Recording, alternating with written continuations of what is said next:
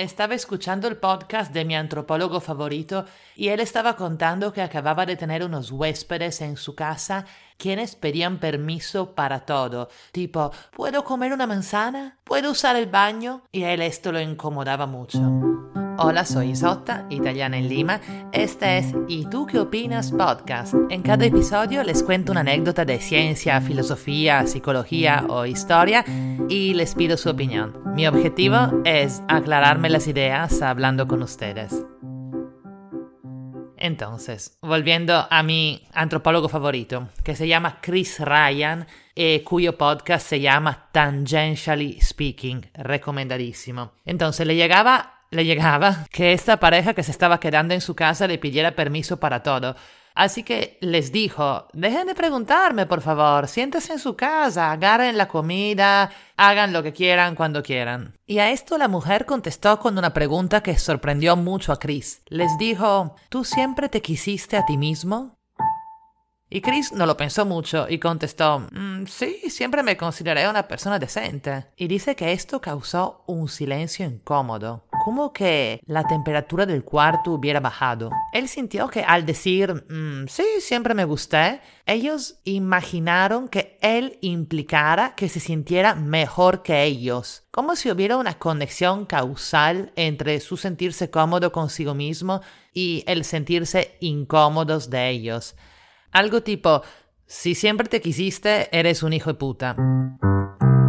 O algo como si sentirse cómodo consigo mismo fuera una afrenta a los demás. Y acá Chris dice algo que no estoy segura que comparto. Dice, la idea que mi comodidad exista a costa de la de otros tiene sentido hablando de economía, porque según él la riqueza de pocos tiene relación causal con la pobreza de muchos pero no aplica al bienestar emocional. Yo de verdad no estoy súper segura que su análisis económica sea correcta, pero sigo con, con, esta otra parte. Dice, tu felicidad no viene a expensas de la de los demás, a no ser que seas un psicópata a quien le gusta torturar a la gente. Más bien, es mucho más probable que seas feliz en presencia de otras personas felices. Y bueno, eso sí creo que lo comparten todos. Bueno, aparte los torturadores. Pero hay muchas partes de esta historia sobre la cual no sé qué opino y me interesaría su opinión. Una que es marginal con respecto a la historia es la de la pobreza, ¿no? Si es cierto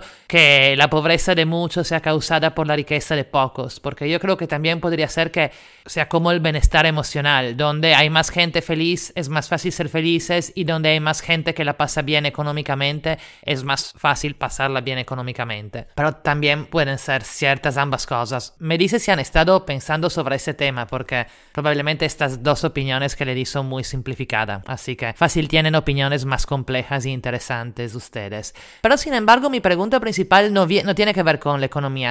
Volvemos un segundo a los huéspedes que piden permiso para todo. Lo que no logro entender es por qué cuando el antropólogo le dijo, agarra lo que quieras y no preguntes, la tipa contestó preguntando si él siempre se quiso. O sea, ¿de dónde le habrá salido esa pregunta? Me sorprendió porque yo también durante años he pedido permiso hasta para respirar y durante años no me quería, pero en verdad no le veo mucho la conexión.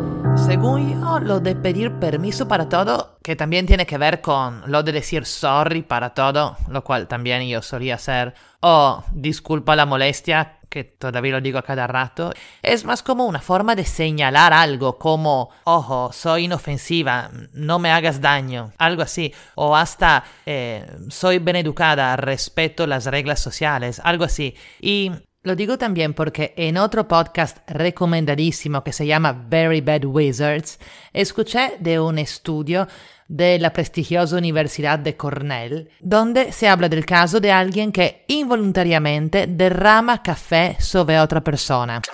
Un estudio aparentemente monse que pero nos dice algo interesante. Entonces, es algo así. Alguien que está caminando sin mirar se choca contra alguien que está tomando café, que sin culpa le derrama el café encima. Entonces la persona que no estaba mirando le dice, ay, no te preocupes, no fue tu culpa. Y la derramadora contesta, ah, ya, tienes razón, chao. Y se quita. Y bueno, el estudio habla de cómo este comportamiento causa el rechazo del grupo hacia la derramadora Aunque en verdad todos saben que no fue su culpa y que no tenía por qué sentirse culpable. Y la teoría a la que llegan estos estudiosos es que el sentirse mal o responsables por ese tipo de cosas es un rasgo que hemos desarrollado los seres humanos para ser aceptados por el grupo. Porque el grupo ha aceptado más nuestros ancestros que se sentían culpables y por eso son los que más descendientes han tenido y por eso un montón de nosotros piden disculpa a cada rato. Y bueno, no sé mucho cuál es la conexión con el tema de mi antropólogo favorito y de la pregunta de los huéspedes, pero podría ser que tenga que ver con eso, ¿no? O sea, si les parece que he contado dos historias que no tienen nada que ver una con la otra, díganme. Pero si a ustedes también les parece que hay una conexión entre estas situaciones que he descrito, también díganmelo, porque sería horroroso, ¿no? Que muchos estuviéramos programados para sentirnos mal por todo y que cuando aprendamos a no hacerlo, parezcamos unos psicópatas.